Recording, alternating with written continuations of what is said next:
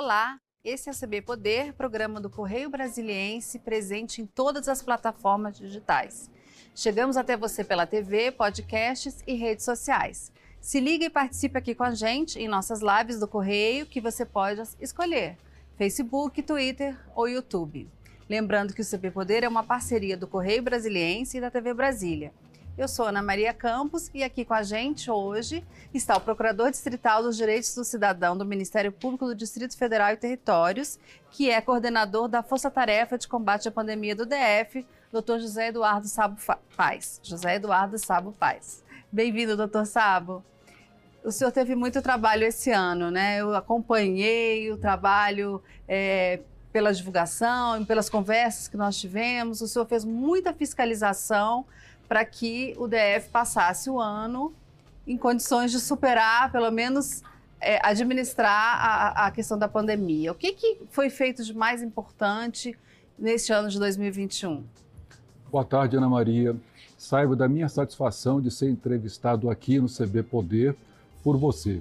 Esse, esse foi um ano difícil, um ano complexo, uh, complexo não só para nós aqui no Distrito Federal, mas para todo o Brasil, porque o ineditismo da situação uh, provocou, forçou aos governos e ao próprio Ministério Público a atuar de forma diferenciada. Uh, mesmo porque a doença se apresentou com diversos uh, com diversas matizes em diversas fases, desde março de 2020. Uh, em 2021, nós tivemos uma outra situação, uma situação que nós necessitávamos incrementar a vacinação, uhum. aumentar justamente a publicização dos efeitos positivos da vacinação e também fazer com que uh, os diversos uh, espaços, não só área de saúde, mas assistência social, vê-se que a vulnerabilidade aumentou entre 20% e 30% pelo menos.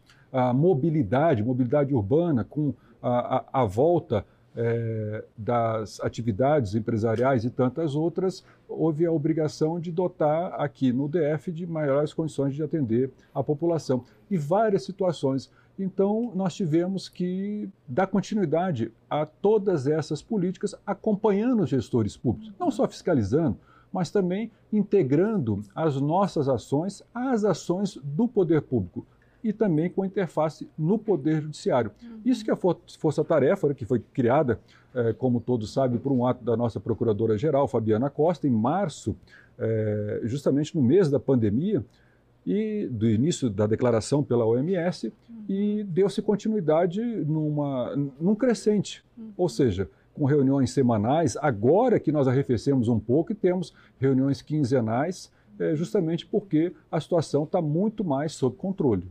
É, 2021 foi o ano da vacinação. O senhor acompanhou desde o início, quando ainda estava ali meio devagar, as pessoas meio é, na expectativa de quando começariam realmente a vacinação, começaria a vacinação. Eu me lembro que o senhor foi de, em vários postos, né, para ver as filas, como estava funcionando. Hoje, o resultado, no, no, final deste ano, o senhor acredita que esse número é, apresentado de, de imunizados está satisfatório? O resultado é muito positivo. Ou seja, nós temos uma população, segundo o censo, de 3 milhões e 50 mil pessoas. Eu acredito que sejam hoje mais de 3 milhões e 150 mil. E nós temos um total de 2 milhões e 390 mil é, pessoas vacinadas com a primeira dose e 2 milhões e 50 mil vacinados com, a, com, é, com as duas doses. Ou seja, 89% da população aqui no Distrito Federal é, tem a vacinação completa e cerca de 68% é, que tem, é, perdão, 89 tem a primeira dose uhum. e 68 tem a vacinação completa.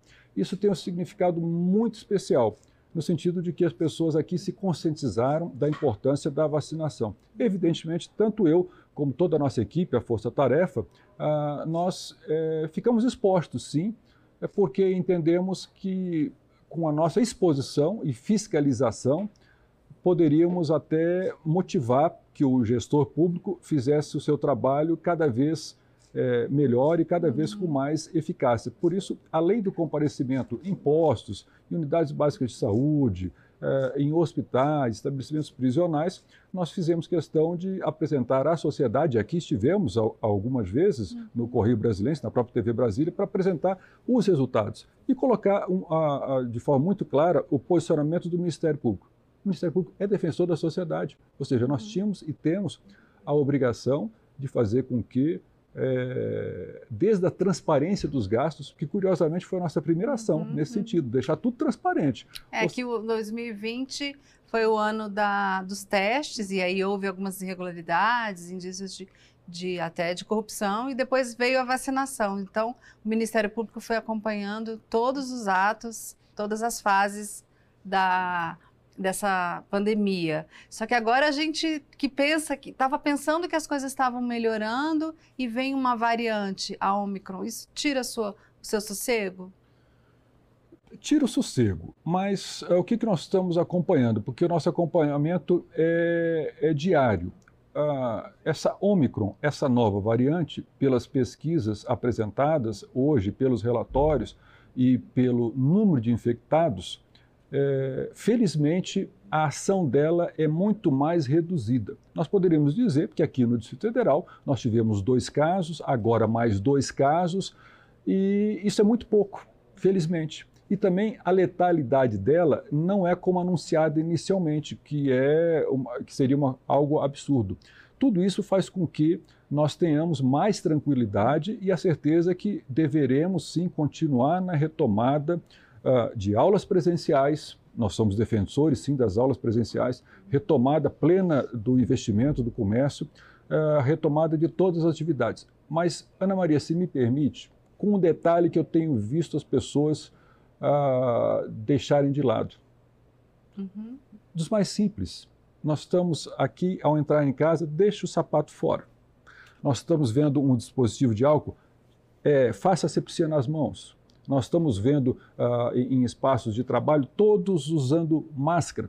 Ó, quando eu entrei aqui, eu vi que ninguém tirou a máscara, achei bom. Né? Uhum. Aqui no Correio Brasileiro, aqui na TV Brasília. Uhum. Isso é importante. Mas nós vemos em outros locais, falta essa responsabilidade. Falta Talvez as pessoas acreditem que por estarem imunizadas não precisem tomar essas outras não. medidas de, de, de, segurança, mas elas são essenciais. É isso que o senhor vai dizer. Ainda são essenciais porque nós ainda vivemos numa pandemia em razão das desigualdades sociais, não só no Brasil, mas no mundo todo, há diferentes níveis de proteção, infelizmente. E por isso é que nós estamos sujeitos a, a, a, essa variante ou qualquer uma outra que venha aparecer, possível que apareça, a sermos contaminados. Mas, felizmente, a indústria farmacêutica, a indústria científica tem trabalhado tão rápido que hoje nós já temos a possibilidade de medicações, até além da própria vacina, para nos trazer a proteção. Uhum. Mas nós temos que fazer o cuidado. E por quê? É, porque essas doenças é, transmissíveis, respiratórias, elas se propagam muito rápido, principalmente aqui em Brasília, em razão do clima, né? Uhum. Ou chove muito, ou é muito seco. Então, nós temos que ter esse cuidado. Os quatro casos que temos conhecimento no DF são casos em que os infectados não tiveram reações fortes. É, alguns não tiveram nenhum sintoma, outros sintomas leves. Isso já é um indicativo, já dá para dizer que é um indicativo de que realmente não é uma variante que é um pode causar um, um, mal tão grande? É um indicativo, sim. É um indicativo, sim. E é importante que eh, nós eh, tenhamos a responsabilidade, mas também tenhamos a tranquilidade de continuar com todas as nossas, as nossas atividades. É claro que nós temos que pôr limites. Né? Então, agiu muito bem o governo do Distrito Federal e outros governos ao suspenderem, por exemplo, as festas de final de ano. Uhum. Por exemplo, a Não suspenderem... dá para arriscar, né, doutor Sábio? Para que, agora que as coisas estão melhorando, é, fazer uma festa em que as pessoas podem se contaminar e se propagar mais? Exatamente, nós não podemos. Uhum. Nós temos que ter... É, nós temos que ter o cuidado. O cuidado é fundamental. Cuidado esse que eu diria que vai ser adotado sempre. Uhum. Sempre a nossa vida nunca vai voltar a ser a mesma. Não vai. Sempre teremos que usar máscara em ambientes de aglomeração. Essa questão da higiene também é fundamental para sempre. Dá para perceber que até algumas doenças que eram de rotina, como até gripes, agora a gente está tendo essa, é, essa gripe que, que, chegou pesada, mas outras doenças mais comuns, viroses, as pessoas ficaram mais protegidas com esses novos hábitos da pandemia. O senhor concorda? Concordo inteiramente. E essa proteção é uma, uma proteção que vai ser sistêmica uh, em todos os momentos e por todas as pessoas, ou pelo menos pela maioria delas. E, e, nós temos que respeitar também aqueles que não concordam ou aqueles que não desejam agir assim, mas nos espaços públicos nós temos é, normas públicas para serem cumpridas e todos têm que adotar obrigatoriamente. O senhor é a favor de, de passaporte de vacina? É, exigir que em alguns, em alguns espaços quem não se vacinou não pode entrar? Eu sou a favor, por exemplo, no espaço aéreo, é? ah, entre cada um dos países há uma exigência desde o início da pandemia desse passaporte vacinal, ou seja, de comprovação das, no caso agora das duas doses, ou comprovação de testes né, do, do PCR ou do teste de antígeno. É, é importante sim, é, um, é uma proteção. Isso já se faz há muitos anos. Muitos anos com relação, por exemplo, à, à febre amarela. Uhum. Né? Alguns países é. não aceitam visitantes que não tenham tomado. Exato, exato. É algo, é algo absolutamente normal, absolutamente normal, e que vai ser uma, uma continuidade das relações. O ministro da Saúde, Marcelo Queiroga, anunciou é, esses dias, há dois dias, que ah, vai antecipar o prazo de, quatro pra, de cinco para quatro meses para a vacinação da terceira dose. Como é que está isso no Distrito Federal? Excelente a sua lembrança, Ana Maria. Efetivamente, essa é uma das formas de darmos mais proteção a todos o Distrito Federal tem adotado a política de acompanhar as decisões do Poder Público Federal, do Ministério da Saúde. E é uma boa política. Uma boa política porque nós temos que valorizar o PNI, nós temos que valorizar o Plano Nacional eh, de Vacinação. Ou seja, todas as medidas lá podem e devem ser adotadas aqui. E por quê? Por isso que vai ser, com certeza, de hoje para amanhã, o governo local já estará adotando essas medidas. É, por quê? Porque é, todas as vacinas, elas são adquiridas pelo Poder Público Federal e repassadas aos estados e municípios, mesmo naqueles que produzem. Por exemplo, São Paulo, ele, ele, ele entrega e depois é feita a distribuição. Ou seja, nós não temos autonomia para decidir assim ou assado e depois ficar dependente. A política tem que ser exatamente a mesma. E o plano tem sido um sucesso, o plano de vacinação. Porque um descompasso pode é, fazer com que o DF fique sem vacinas. Também. Se antecipar com certeza, a política. Com certeza. Isso nunca aconteceu aqui. Em outros estados houve suspensão da vacina, hoje demora na aplicação e aqui não ocorreu. Ah, mas é, às vezes nós ficamos entre décimo e décimo quinto. É verdade, mas nunca faltou nada aqui e no final nós somos, estamos sempre entre os cinco primeiros em termos de, de vacinação. Por quê?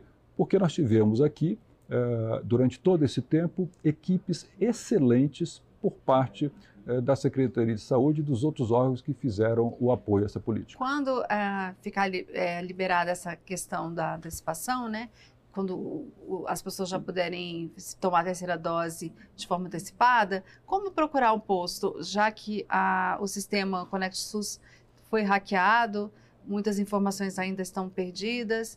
A pessoa leva aquele papelzinho que foi registrada, as, foram registradas outras vacinações. Como é que é o procedimento? Exatamente. Você veja que, infelizmente, pessoas que não são do bem ficam destruindo o sistema nacional, uh, o sistema Conect SUS. Já Isso é, um um difícil, ainda tem gente atrapalhando, um né, doutor absurdo, exatamente.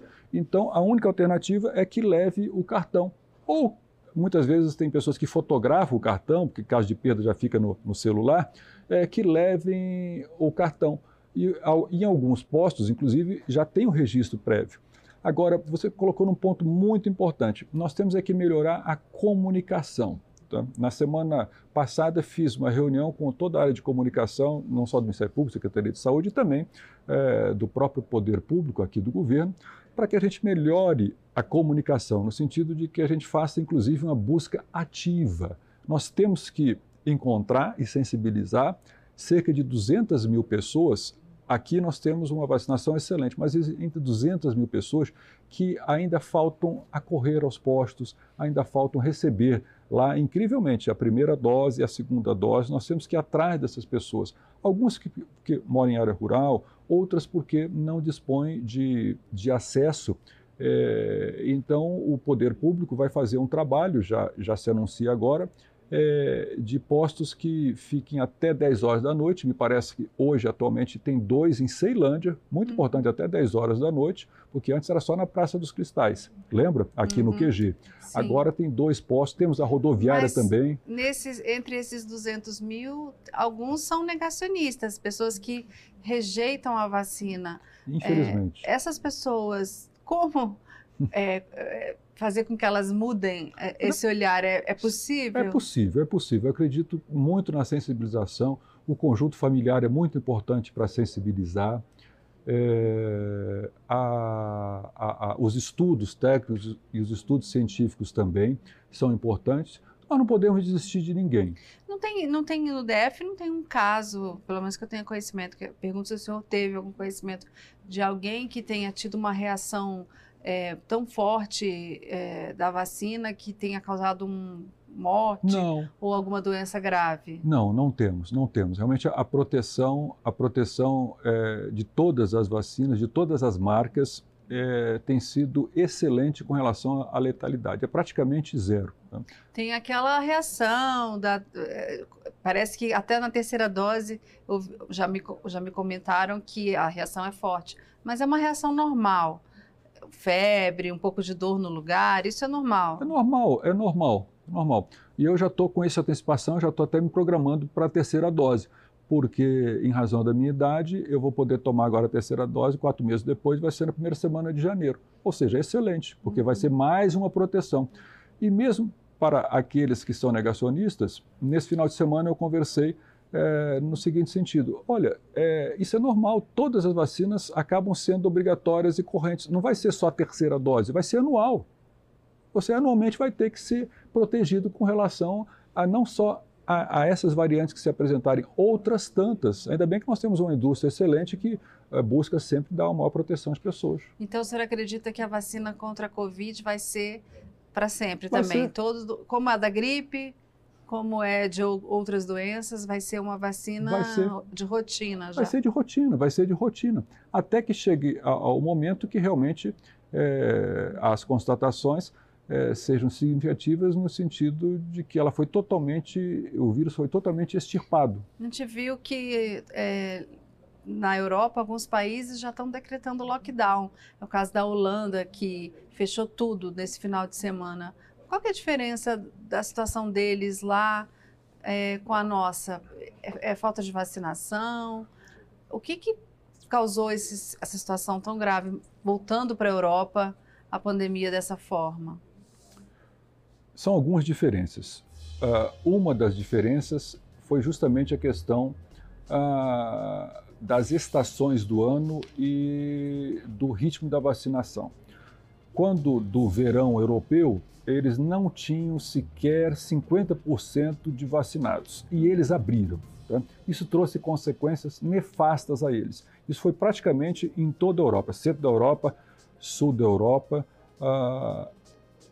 Europa insular, todos eles passaram pela mesma situação, ou seja, eles se anteciparam em razão da força da indústria do turismo, que significa muito para esses países. Então, esse foi o primeiro problema. O segundo, o segundo problema que impactou ele também foi a política adotada pela União Europeia, que centrou seus esforços é, no primeiro ano da vacinação em apenas um fabricante de vacinas. Isso impactou demais porque eles, integrantes da União Europeia, não tiveram a liberdade como nós tivemos aqui, a nossa agência reguladora aprovou e o governo federal adquiriu é, é, três, várias quatro, vacinas. várias vacinas. Lá eles não fizeram isso, apenas alguns países é, fizeram. É, Hungria, é, Letônia, alguns países, mas os grandes países não fizeram isso. Isso foi um erro, um erro. A gente vai precisar ir num breve intervalo, em um minuto a gente volta com mais CB Poder, que hoje recebe o Procurador dos Direitos do Cidadão do Ministério Público do Distrito Federal e Territórios, Dr. José Eduardo Sabo Paz.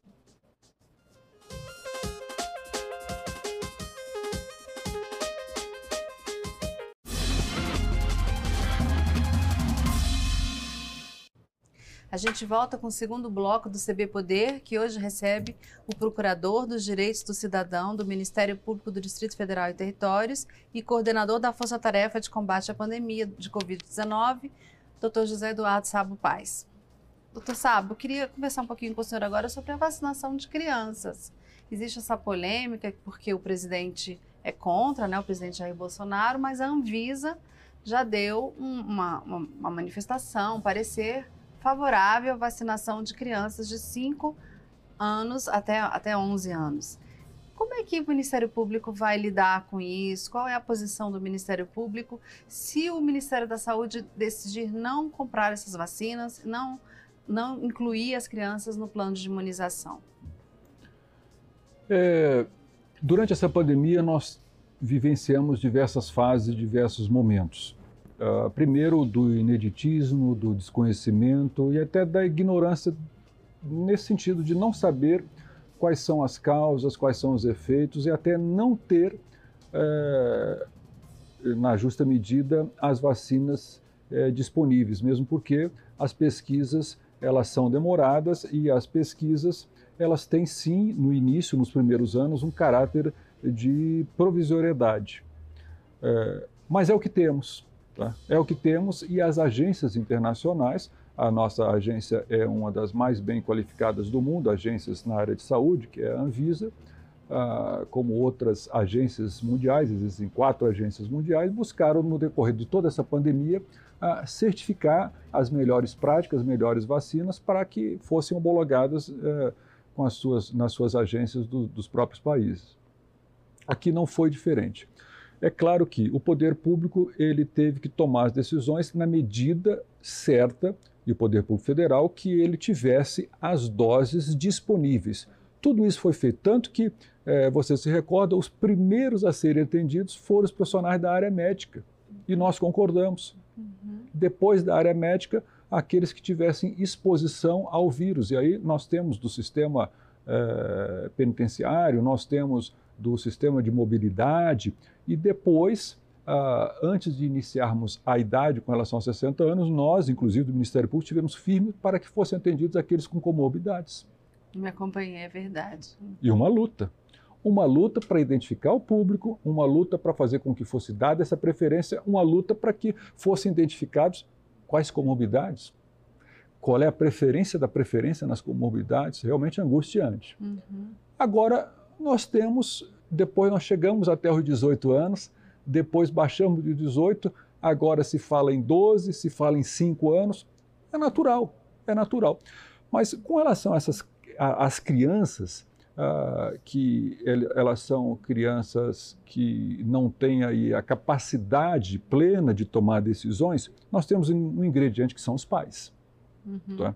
Então, nós temos dois fatores importantes. Um é o fator da decisão científica, no sentido de que é possível, existe essa possibilidade científica, existe uma vacina que é capaz é, de ser aplicada é, sem os efeitos colaterais que vem. Ah, é possível, sim. Agora, quem é que vai tomar a decisão é, de que ela seja aplicada numa criança? Os seus representantes os seus pais. Esse é o posicionamento do Ministério uhum. Público, ou seja, acompanhar a decisão científica, mas deixar sim, ela não pode ser obrigatória. Eu, uh, o, o, pai é que tem que tomar essa decisão. Não pode ter passaporte momento. de vacina para criança. É isso. Pode ter, mas a decisão tem que ser dos pais. Então, o nosso presidente da República, eu imagino que ele e, e, eu ouvi uma vez ele falando isso nos últimos dias, que a decisão se vai vacinar a filha dele, né, com a primeira dama, que, que é uma, uma criança, vai ser dele e da esposa. Eles que vão decidir se, se ela vai ser é, vacinada ou não. Agora, evidentemente, a Anvisa decidindo Uh, e o Ministério da Saúde, que tem sim cumprido todas as, as prescrições ele, ao seu tempo e a hora com a disponibilidade, eu não tenho dúvida que ele vai adquirir essas vacinas e colocar à disposição é, de todo e qualquer é, pai, mãe né, que, que, queira vacinar a sua criança. É, é papel dos pais decidir de acordo com a ciência, né? É, se deve ou não vacinar os filhos, mas o poder público tem de colocar essas vacinas à disposição, à disposição. de quem decidir vacinar as suas crianças. Não tenho dúvida. E o Ministério Público é parceiro disso e sempre foi parceiro. é, de que a, o poder público é, pudesse e devesse colocar à disposição é, espaços, é, formas, é, pessoal, tudo para atender as pessoas. Uhum. É que as crianças, em geral, têm reações mais é, amenas, menos, menos sintomas da Covid, mas isso não significa que não sejam transmissores ou que possam desenvolver uma doença mais grave, caso não sejam vacinadas. Exatamente, exatamente, uhum. exatamente. E, e, são as menos contaminadas, né? Uhum. São as menos contaminadas. Eu me lembro que nós conversamos bastante sobre essa questão das comorbidades, que isso tinha uma preocupação de como isso, isso iria ocorrer, como as pessoas iam comprovar as comorbidades, que comorbidades, e deu tudo certo no seu entendimento? Deu funcionou? Foi, funcionou, deu tudo certo, porque nós fizemos por etapa, uh, por anos, houve o destaque para determinadas comorbidades que mereceram um tratamento especial, autismo. Né? Então, todos os autistas tiveram um tratamento é, especial. Outros tantos praticamente a maioria, foram usados os dados disponíveis nos sistemas públicos é, que existem em termos de governo federal e de governo local, em que as pessoas já fazem um cadastro quando necessitam um atendimento médico ou receber uma medicação. Então, houve isso. E depois, no último momento, foram aquelas pessoas que não vão ao serviço médico público, mas têm lá um atestado e tudo, ou seja, é, não houve problema, não houve problema. Ou seja, é, existe muita, muita polêmica, muita controvérsia em relação às vacinas, mas o Plano Nacional de Imunização funcionou? Funcionou e foi cumprido. E é sucesso. É, nós temos, é, em termos mundiais, um dos maiores percentuais é, de vacinados. Em, e se considerarmos a nossa extensão e as distâncias geográficas, é um sucesso maior ainda. Né? Essa que é a verdade. Agora, no seu trabalho, o senhor tem outras preocupações, né, doutor Sábio? O senhor estava comentando ali um assunto importante, que é uma reunião que o senhor fez em relação a medidas que devem ser tomadas pelo poder público nessa época de chuva, que traz, muito, traz muitos problemas para a população. O que, que é, o senhor recomendou e o que, que preocupa o senhor, além do, é verdade, é verdade. do alagamento que a gente vê sempre que chove. É verdade, Ana Maria. É... Um procurador do direito cidadão, ele tem que estar sempre ao lado do cidadão, mas resguardando a cidadania às inteiras, ou seja, todas aquelas políticas públicas é, que são é, impactadas no dia a dia do cidadão devem ser por nós atendidas. E nós vimos aqui já há alguns meses é, que houve a privatização de um serviço essencial, que é a questão da iluminação. Né? A SEB é, é uma holding e foram criadas umas outras empresas, e uma parte desse serviço passou para a Neoenergia, que é uma empresa excelente. No entanto, o que, nós vimos nesses últimos dois meses ou nesse último mês? Né? Aqui no DF, como sempre há, mas talvez seja agora mais um, um, um índice pluviométrico é, muito expressivo. Isso fez com que houvesse a necessidade de nós agirmos junto à Neoenergia para que ela aumentasse o número de postos e de atendimentos presenciais, porque as pessoas precisam ser atendidas aonde estão. Então foram criados mais seis postos. Nós entendemos que essas ações deveriam ser só, não só de responsabilidade da Neoenergia, mas uma série de atores, como Defesa Civil, Corpo de Bombeiros, é, é, Polícia Militar, uh, nova CAP, com parques e jardins, devesse atuar em conjunto. Por quê? Porque os prejuízos são muito grandes quando há uma interrupção de uma linha de transmissão ou então há uma, há uma quebra na, no fornecimento da energia elétrica. Então nós tivemos que, que agir buscando a integração dos atores. É papel, não é papel nosso criticar ou acionar judicialmente, eu tenho que trazer os atores todos para conversar. Isso foi feito. E, ao mesmo tempo, como você bem se referiu, aos alagamentos. Uhum. É um uhum. outro trabalho também que está sendo feito no sentido de chamar os atores responsáveis para esse problema crítico que é aqui na Todo Zanorte. Todo ano acontece isso e a gente vê as promessas de que isso será solucionado e o que, que falta para resolver esse problema? Falta o seguinte, nós fizemos uma, duas, três reuniões no mês de fevereiro e março com a DASA, com Nova Cap, com Secretaria de Obras, é, com esses atores todos que nos expuseram qual é o plano com relação a faixas. Eles chamam faixas, os setores aqui, faixa 2, 3, 102, 103, faixa 11, 111, faixa tal. Aí falei, bom, e o que, que é preciso ser feito? Então, procurador, sabe, tem que fazer, a, a reestruturar o sistema de bacias, perfeito. Quanto tempo? Tanto tempo. E o poder público acabou que iria começar em abril ou maio, eles não conseguiram cumprir esse prazo, mas se identificaram na Terra Cap, isso que é importante ser colocado, a Terra Cap como um ator importante para que fosse feito o projeto e a licitação. O edital foi feito, ah, é uma nova tecnologia que é uma tecnologia que eh, vai fazer com que a, a obra seja tenha 12 meses de duração e que não haja um impacto muito grande nas vias, porque ela vai ser subterrânea. Então agora está sob análise no Tribunal de Contas e que se espera ainda nesse mês de dezembro ou até o final de janeiro a resolução para que as obras continuem. Mas aí você vai fazer uma pergunta que eu fiz a eles. Tá, se vai demorar 12 meses, nós vamos ficar com o mesmo problema. Por isso que, que eu fiz? Chamei todos, eu falei, nós temos que ter um trabalho de emergência de limpeza das canalizações, um uhum. trabalho de, é, é, de, de readequação dos sistemas, nem que seja de forma provisória, para que não haja o mesmo problema. As medidas já, já Resumindo, nós esperamos que o ano que vem a gente passe a não ter esse problema é, é, que nos atormenta aqui há muitos anos. Tomara, doutor Sabo. Infelizmente, nosso tempo acabou. Ah, CB Poder fica por aqui. Obrigada pela companhia. Até a próxima e tchau.